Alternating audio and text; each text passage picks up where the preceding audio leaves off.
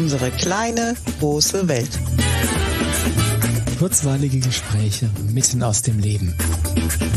Mit Andrea und Carsten. Hallo Carsten. Hallo Andrea. Ich weiß gar nicht, warum ich so zwitscher. Alter, Keine Ahnung. Alter. Okay. Hast du schon eingezwitschert vor der Folge? nein, nee, ne? nein, ich habe gerade getrunken, aber ich schwöre, Das war es Wasser. war ja die Monohydro, was? Keine also, Ahnung. Ah, die. Hydromonoxid, so. Ja, hochgefährlich. Kennt ihr die, die Hydromonoxid? Immer wenn du es in die Lunge kriegst, stirbst du. Viel davon. Egal. Okay, unser Thema ist eigentlich ein ganz anderes. Ja. So. Du hast ja, du lebst gerade in Trennung Ja. und du hast Kinder. Ja. Und das ist ja an sich eine nicht ganz ähm, einfache Konstellation, so ganz generell. Mhm. Also sprich, immer, immer dann, wenn sich äh, ein Paar trennt und Kinder mit im Spiel sind, Ja. gibt es das ein oder andere, naja, Thema, mit dem man umgehen muss. Ja, unbedingt. Was tust du denn, dass es deinen Kindern damit möglichst gut geht? Also erstmal, deine Kinder sind schon ein bisschen älter, sie Genau. sind nicht klein, ne? Genau, und das ist der große Vorteil. Zwei sind ja schon erwachsen und aus dem Haus. Mhm. Das heißt, die, mit Sicherheit sind die irgendwie von der Trennung betroffen. Klar, Kinder setzen sich damit auseinander, aber sie müssen nicht entscheiden, bin ich bei Mama oder bei Papa, sondern die sind inzwischen in der eigenen Wohnung. Das ist Das schon hilft, mal ein großer ja. Teil, der Mhm. weg ist, ja. Ja. Und ähm, dann, und das gilt nicht nur für uns, dass, als wir uns getrennt haben, ich de- denke, das gilt für alle, wenn Kinder ein gewisses Alter haben, sie entscheiden zu lassen, wo sie eigentlich leben möchten. Mhm. Und das dritte Kind war ganz klar und hat entschieden, wo es leben möchte und damit sind wir beiden auch völlig okay. Mhm. Ja, und ähm, das. Und was ich ganz persönlich tue, und das tue ich seit Tag eins und das habe ich vorher auch schon getan, ich würde niemals schlecht reden über meinen ehemaligen Mann. Ja, weil ich ganz genau weiß, und das ist das, was ich anderen Eltern auch empfehle, zu 50 Prozent sind meine drei Kinder auch Papa. Und zu anderen 50 Prozent sind die Mama. Und wenn ich anfange, über diese 50 Prozent oder über den Papa schlecht zu reden, rede ich über die 50 Prozent im Kind auch schlecht. Weil die Kinder sich ja mit beiden Elternteilen nach wie vor identifizieren und sowieso ein Loyalitätsthema mit beiden haben. Das heißt, es ist ganz wichtig, wertschätzend über die andere Person zu reden. Auch wenn man nicht jedes Verhalten gut findet. Oder zumindest neutral. Genau. Ich meine, man kann nicht alles, also wenn ich meine, wenn jetzt da eine Trennung vonstatten ginge, die einfach sehr schmutzig ist, Ja. dann wird es, glaube ich, schwierig, wertschätzend zu reden, Ja. aber zumindest neutral. Und was, was ich da ganz persönlich wichtig finde, ist, wenn du, also dass du deine eigenen Themen, die du mit deinem Ex-Partner hast, Ja. eben nicht vor, also entweder nicht, auf, also sowieso nicht auf das Kind projizierst, Mhm. einerseits, aber auch nicht vor deinem Kind auslebst. Ja. Ja, und das hat schon, das hat was mit, ähm, mit Schutz zu tun. Also Mhm. Du musst dein Kind insofern vor dieser, vor diesen Emotionen, die da vielleicht mit im Spiel sind, schützen, deswegen, weil das was ist, was das Kind ganz schnell überfordern kann. Das ist es und gleichzeitig kannst du nicht alle Emotionen von den Kindern fernhalten, weil sie sie ja sowieso fühlen. Genau, aber dann musst du offen drüber reden, Genau. ohne, wie soll ich sagen, über, über deinen Partner herzuziehen. Und ohne über das, ohne das Kind zu überfordern. Ja. Ja, du kannst sagen, so, ich bin traurig Mhm. und ich kümmere mich da jetzt drum und ich fühle, weiß, dass du fühlst, dass ich traurig bin, aber trau mir zu, dass ich das schaffe Mhm. und das Kind damit entlasten und nicht das Kind als besten Freund nutzen, die ganze Situation ausbreiten und am liebsten noch Unterstützung vom Kind verlangen.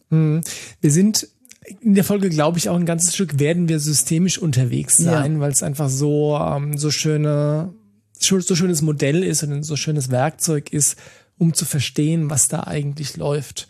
Und äh, eins hast du schon angesprochen, das ist das Loyalitätsthema. Natürlich sind Kinder von Natur aus loyal zu beiden Elternteilen. Ja, auch wenn vielleicht der einige, eine, der, wenn es ein Papakind ist oder wenn es ein Mamakind ist und trotzdem gilt die Lo- Loyalität einfach von Natur aus immer beiden. Ja. Und deswegen ist jeglicher, jegliche Trennung immer ein Loyalitätskonflikt. Ja. Und das Kind steht immer zwischen den Stühlen und muss sich zeitweise für eine der beiden Seiten entscheiden. Ja, oder auch ganz im Zweifelsfall. Ja, je, genau. nach, je nachdem, wie die Trennung vonstatten geht. Ähm, und das ist natürlich, ich, also das ist, glaube ich, schon auch eines der Hauptprobleme oder der Haus, Ra- Hauptherausforderungen, mit denen Kindern da zu kämpfen haben, oder? Ja, und trotzdem macht es keinen Sinn, dass Eltern zusammenbleiben, obwohl sie es nicht mehr möchten und nicht mehr klarkommen, um Kinder vor diesem Loyalitätskonflikt zu schützen. Weil natürlich die Kinder, auch wenn die Eltern noch zusammen sind, spüren, dass da einfach irgendwas faul ist, dass es Genau. nicht mehr passt, dass man sich vielleicht nicht mehr nur nicht mehr liebt, sondern vielleicht anfängt gegenseitig zu hassen. Ja, ja und weil sie auch oft spüren, da hat im Prinzip schon eine Trennung stattgefunden. Mhm. Und dann schwingt diese permanente Angst mit, wann eins der Elternteile denn jetzt geht. Mhm. Ja, und dann lieber deutlich sein und klare Verhältnisse schaffen, wissend, dass mit dem Kind in dem Moment was passiert und man darauf achten muss. Mhm. Das braucht natürlich von Seiten der beteiligten Eltern ganzes, ganze Menge menschliche Größe, oder? Ja, und eine Form von Bewusstheit und auch wissen, mhm. was für Dynamiken da eigentlich gerade laufen, wenn man sich trennt oder auch nicht trennt, obwohl man eigentlich schon getrennt ist. Also nicht auszieht, obwohl man eigentlich schon getrennt ist. Das meinte ich mit menschlicher mhm, Größe. Ja. Bewusstheit über all die Dinge, die unter der Oberfläche ja. insbesondere in Bezug auf die Kinder da vonstatten gehen. Ja, und das ist ja auch ein Schritt, dann im eigenen emotionalen Schmerz die Größe zu haben, sich damit auch noch auseinanderzusetzen. Jetzt sind wir doch wieder bei der Größe. Ja, schon sind wir. Ja, ist so. Um, aber Bewusstheit trifft es eigentlich, äh, eigentlich fast noch besser. Wie handhabst du das denn? Also, ähm, ich meine, deine beiden Großen sind aus dem Haus mhm. und sprichst du mit deiner, mit deiner Kleinen über das Thema überhaupt? Ähm, ja, aber immer im Sinne von zu fragen, wie geht's dir denn damit? Mhm. Und immer dann, wenn ich merke, da ist Gesprächsbedarf, mhm. ähm, dann zu sprechen, aber nicht überzustülpen. Und mhm. nicht, weil ich vielleicht Gesprächsbedarf hatte, jetzt das Thema aufzuwühlen. Da sind wir bei dem, äh, du wolltest noch weiter, nee, Entschuldigung. Sag. Da sind wir tatsächlich dann auch schon bei dem, bei dem anderen Faktor, der so ein bisschen ins Systemische reinspielt, dass wenn ähm, der Partner weg ist, das Kind manchmal auf einmal verwechselt wird mit dem Partner. Genau. Wo dann Gespräche stattfinden, die du eigentlich mit einem Erwachsenen führen würdest. Ja. Auch also auf einer Ebene, was die, was die äh, Emotionalität angeht, was aber auch die, die Tiefe an, an Informationen und Fakten angeht, ja. die du transportierst, weil die Kinder müssen nicht jedes Detail wissen. Gar nicht. Ja? Ähm, was dann dazu führt, dass das Kind hemmungslos überfordert ist. Ja, und an eine Position gerückt wird, auch systemisch, wo es wirklich nicht hingehört. Weil genau. es, es, ist so, das, was du sagst, im Falle der Trennung wird ein Platz frei mhm. neben dir. Und den Platz können niemals und dürfen niemals die Kinder füllen. Und das ist das, was ganz oft passiert. Und das ist passiert so. besonders dann oft, wenn du als Mama zum Beispiel Jungs hast, mhm. einen Jungen zu nehmen und packst den an die Stelle und sagst, okay, du bist jetzt gefühlt der Partnerersatz mhm. für mich. Und umgekehrt, wenn der Papa das Mädchen nehmen würde. Mhm. Und zwar jetzt nicht irgendwie in sexuellem Kontakt, sondern einfach nur im partnerschaftlich miteinander, wie tausche ich mich aus oder wo binde ich dich in meinen Alltag ein. Das und äh, gleichzeitig ähm, auch die emotionale Ebene. Ja. Also sprich, wenn man, ähm, wenn man da das Kind äh, verwechselt mit dem fehlenden Partner in dem Sinne von, dass es einfach nicht die Aufgabe des Kindes ist, für emotionale Stabilität beim ja. Elternteil zu sorgen. Ja. Ja, ähm, also das ist, das ist eine ziemlich böse Falle, mhm. weil zum einen glaube ich nicht, dass es irgendein Elternteil bewusst macht. Ja. Und gleichzeitig passiert es aber doch, weil naja, die, das Kind, und wenn es jetzt vielleicht kein kleines Kind mehr ist, sondern ein Jugendlicher oder so, das ist dann halt da. Und natürlich, wenn du sonst niemanden hast zum Reden oder ähm, gerade zufällig kein anderer da ist, mhm. dann ist die Verlockung natürlich schon groß, sein Herz auszuschütten Klar. in einem Maße, was einfach nicht angemessen ist. Ja, und das Kind völlig überfordert. Ja. Und gleichzeitig fühlt das Kind, dass da eine Bedürftigkeit ist und es möchte gerne unterstützen. Das heißt, es wird selten Nein sagen, sondern sich darauf einlassen. Genau, und das ist wieder das Thema Loyalität. Ja. ja, natürlich, wenn das Kind mitbekommt, dass es dem Elternteil, der jetzt halt gerade noch zu Hause ist, schlecht geht, dann will das Kind alles dafür tun, um damit es der Mama oder dem Papa wieder besser geht. Ja. Und das ist einfach drei Schuhnummern zu groß. Und das ist auch ein völlig verschobener Fokus. Ja. Denn der Fokus der Eltern sollte auf dem Kind liegen, und zwar von beiden Eltern, dass mhm. es dem Kind gut geht. Ja. Aber nicht das Kind ist dafür verantwortlich, dass es irgendeinem der Elternteile gut geht. Mhm. Ja, Erwachsene können sich da Hilfe holen, sollten sie auch. Ja. Sollten sich begleiten lassen in dem Prozess, da spricht gar nichts dagegen, ganz viel dafür. Mhm. Oder sich einfach Freunde suchen, mit denen sie sich austauschen können, aber nicht mit den Kindern. Genau, weil die ist einfach, ist nicht deren Aufgabe und es ist auch nicht im Rahmen deren Möglichkeiten. Ja. Und ich finde das spannend. Ich habe mich nicht so intensiv mit äh, Familienstellen, mhm. Familiendynamiken mhm. beschäftigt wie du das. Also ich habe keine Ausbildung dazu mhm. gemacht, habe aber natürlich trotzdem einiges an Erfahrungen sammeln können. Und wenn du vor dem Hintergrund dann Fernsehserien schaust oder so, mhm. dann, also ich selten irgendeine Folge von irgendeiner Serie, wo ich mir nicht denke, oh, das ist jetzt aber oh, systemisch Kritisch. betrachtet ziemlich schräg. Ja, da ja. war jetzt Wir schauen gerade ähm, eine Serie, wo dann, ähm, die heißt The Rookie, das ist mhm. so eine klassisch amerikanische Polizeiserie, weiß nicht was. Und da ist der, der Vater von einem jungen Mann, also der ist am College, also sprich 18 plus, ähm, wo der dann ähm, zur Polizei geht in gehobenem Alter, mhm. also naja, wahrscheinlich immer noch jünger als wir, aber egal. Und der Sohn dem dann sagt, ja, aber ich mache mir doch Sorgen um dich. Und jedes Mal, wenn das Telefon klingelt, dann äh, denke ich, irgendjemand ruft mir an und sagen, dass dir was passiert ist. Ja, und dann denke ich mir, okay, das ist jetzt irgendwie genau falsch rum. Mhm, genau, das könnte vielleicht ein Partner sagen, aber äh, ja, ein ja. Partner oder der Elternteil. Ja, zum, genau, zum aber nicht umgedreht. Ja. ja. ja. Und das ist, ähm, das verdirbt dann natürlich schon auch öfters mal so diesen, diesen Unterhaltungseffekt, ja. den so eine Serie eigentlich haben sollte. Klar. Weil wenn du hinschaust und denkst dir, boah, das ist jetzt abgefuckt. Ja. Das ist total oh, schräg. Das ja. macht es ein bisschen schräg, aber auf der anderen Seite ist es so, dass das natürlich in deinem eigenen Leben ganz viel hilft, weil dann, wenn du dir solche Dynamiken bewusst bist, mhm.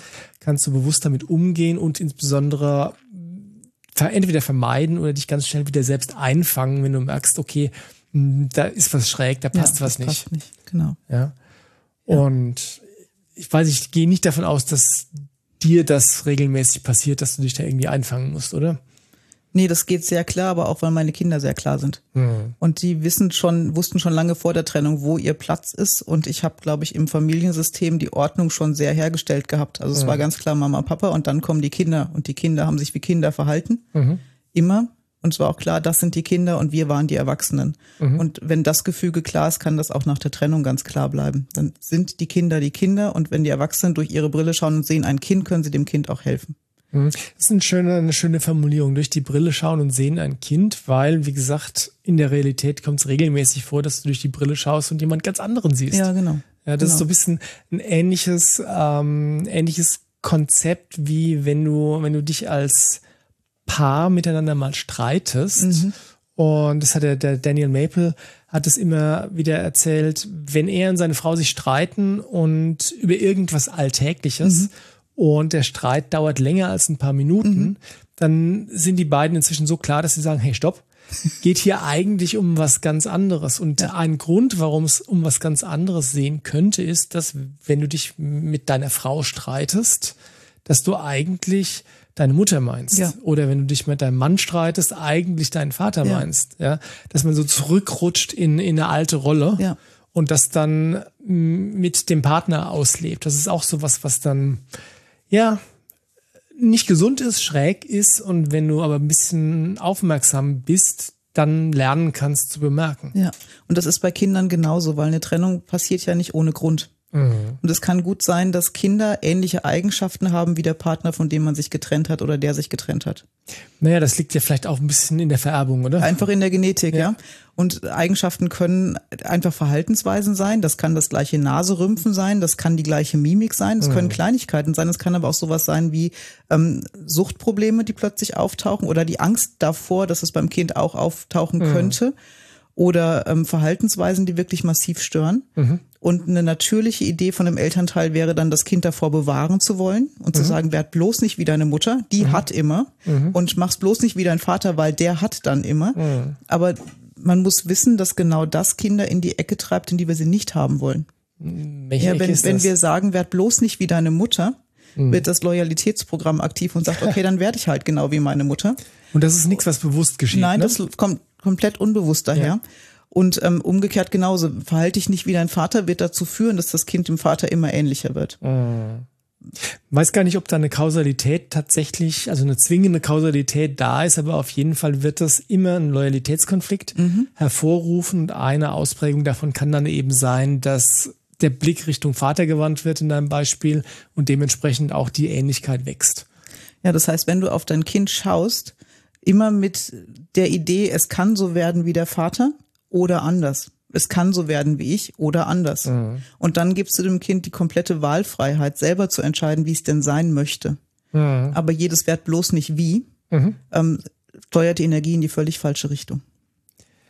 Ja, und ich möchte nochmal betonen, wie wichtig insbesondere bei Trennung dieses, dieser Loyalitätsaspekt ist. Mhm. Und weil, weil jedes, jedes Kind will seine Zugehörigkeit haben. Ja.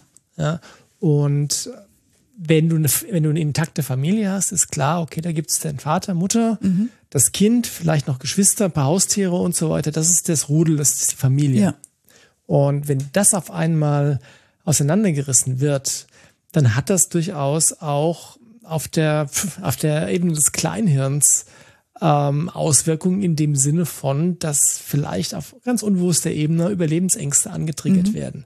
Ja, okay, der eine ist weg, was ist, wenn die andere auch noch weggeht? Ja, ja, dann bin ich allein, dann muss ich sterben. Ja. Und nichts davon ist auf der bewussten Ebene. Ja. Und trotzdem laufen solche Programme ab. Ja. Und um auf den Daniel Maple zurückzukommen, der hat ja eine, ähm, ganz viel mit solchen Themen gearbeitet. Mhm. Also alte emotionale Traumen und deswegen sind die, die, gibt's da die Wild Child Essenzen, mhm. das sind Tier-Kinder-Essenzen und da gibt's zwölf Stück davon.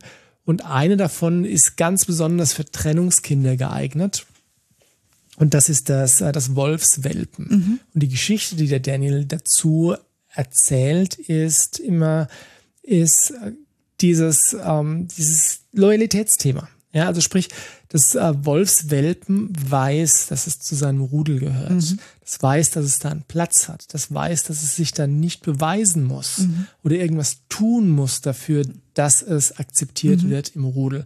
Und das ist, Entschuldigung, das ist eine Qualität, die gerade Trennungskinder gut brauchen können. Ja. ja und ich glaube, das ist in jeder Trennung ähm, auch zwangsweise zu Verletzungen der Kinder kommen mhm. wird, egal wie gut und wie bewusst und wie, wie klar du bist. Klar, ja. ähm, deswegen ist es sinnvoll, sehr, sehr sinnvoll, dass du zum Beispiel sowas wie die, äh, die Wolfswelpen-Essenz nutzt, mhm. um dieses Gefühl dazu zu gehören, einfach auf der energetischen Ebene auch noch zu unterstützen. Ja.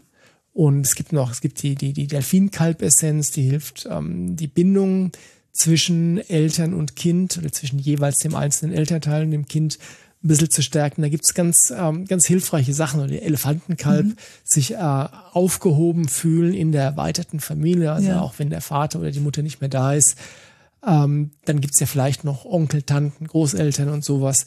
Und das ist ein ganz probates Mittel, was man nutzen kann, um ja eine, für eine zusätzliche Unterstützung zu sorgen in einem definitiv schwierigen Prozess. Mhm.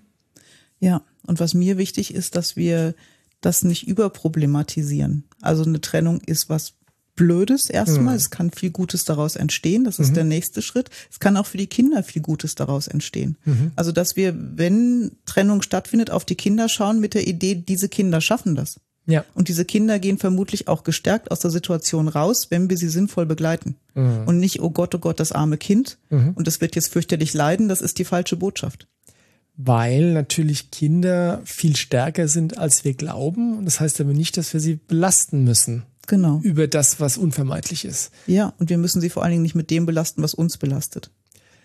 Das, das hatten ja, wir am Anfang schon. Das hatten wir schon. Das ist aber das, ich glaube, man kann es nicht oft genug sagen, weil einfach dieses, das, das gehört zu dem Prinzip Verantwortung übernehmen. Ja. ja. Ich kümmere mich um meins. Ja. Das ist nicht deine Aufgabe, das ist meine Aufgabe. Ja. Und das kannst du nicht häufig, also wenn, wenn du durch einen Prozess geht oder ein, Thema hast oder irgendwas läuft gerade, dann ist das, das kannst du quasi nicht oft genug deinem Partner sagen, wenn's, wenn man, wenn sich's reibt, ja, okay, ich weiß, ich habe da gerade ein Thema laufen, mhm. aber ich kümmere mich mhm, drum. Weil es meins ja, ist. Weil es meins ist. Noch wichtiger ist es für Kinder, weil dies eben einfach ist weder deren Aufgabe, noch können sie es schaffen. Mhm. Deswegen, was du, was du zwischendrin gesagt hast, ist sehr wahr du, wenn du deinem Kind sagst, du spürst, dass ich traurig bin, das, was du spürst, stimmt, mhm. ich bin traurig und ich kümmere mich darum. Genau. Ich kümmere mich darum. Ja. ja. Und das ist, glaube ich, fast eine der wichtigsten Sachen, oder? Genau. Und auch zu, zu wissen, nur weil ich jetzt traurig bin, nur weil ich unter der Situation vielleicht gelitten habe oder noch leide, heißt das nicht, dass mein Kind das auch tun muss. Mhm. Und ich weiß, und das ist jetzt sehr persönlich, aber alle drei Kinder haben mir nach der Trennung gesagt, Mama ist zwar blöd, aber eigentlich war es unvermeidlich und ich weiß, euch beiden geht's jetzt besser und damit geht's auch uns besser. Mhm. Und auch das können Kinder empfinden und klare Kinder auch sehr bewusst artikulieren. Genau, braucht es ein gewisses Lebensalter braucht dafür. Es, also ein genau. Dreijähriger kriegt das noch nicht Nein. hin offensichtlich, aber ja, das, das können Kinder, ja. Ja, und das heißt, nicht jede Trennung ist per se für jedes Kind schlecht. Wir müssen nur danach auf die Kinder achten, dass sie gut mit der neuen Situation klarkommen. Genau. hm, ich würde das zusätzlich nochmal so formulieren, ist immer anstrengend für Klar, den Moment. Weil jede Veränderung anstrengend ist. Naja, das ist eine besondere Veränderung, ja, die, ja. Äh, die auch einfach Herausforderungen mit sich bringt. Aber langfristig gesehen heißt das, also eigentlich, wenn wir ganz ehrlich sind, wenn du dich trennst, weil es das Beste für dich ist, ist es eigentlich in der Regel das Beste auch fürs Kind, weil wenn du bleiben würdest und es dir damit schlecht geht, wäre das wiederum schlecht fürs Kind. Ja. Äh, ich, ich, ja, hoffe, ja. ich hoffe, das ist rübergekommen, was ich sagen wollte. Aber das ist so ein bisschen so wie die, die Katze, die sich den Schwanz beißt. Ne? Ja. Nur wenn es dir gut geht, kannst, kannst du für dein Kind da sein und dementsprechend kann eine Trennung, die dafür sorgt, dass es dir besser geht, ja, ich wiederhole mich. Genau. Ja, und es nochmal, es gibt Werkzeuge und es begleit, gibt Begleitung in den Situationen. Niemand Begleitung muss im Sinne alleine durch. von Kinesiologie. Zum Beispiel, aber es gibt auch Paarberatung nach Trennung und was auch immer. Also es gibt wirklich ein großes Angebot. Oder Psychologen oder oder. Genau, oder. es gibt tolle Essenzen für Kinder wie Erwachsene. Ja. Man kann das Ganze auch aufstellen, um es zu einem bestmöglichen Endeergebnis zu bringen. Ja. Es gibt ganz viele Optionen, man muss sie einfach nur nehmen. Und mit äh, Blick auf die vorletzte Folge, ähm, wenn ihr vor der Entscheidung steht, mhm. ob ihr euch trennt oder nicht. Wir hätten dann Seminar im Angebot, was euch vielleicht hilft, diese Entscheidung auf eine klare, konstruktive, gute Art und Weise zu treffen. Ja, ja, Deswegen ja. nochmal der Hinweis auf unseren Workshop. Du hast das Datum im Kopf, ich nicht. 11. 12. November. 11. 12. November. Wir stellen euch den Link dazu in die Show Notes und ja, dann sind wir aber auch schon durch für heute, oder? Ja, und lasst uns doch mal wissen, wie ihr das gemacht habt, als ihr euch getrennt habt.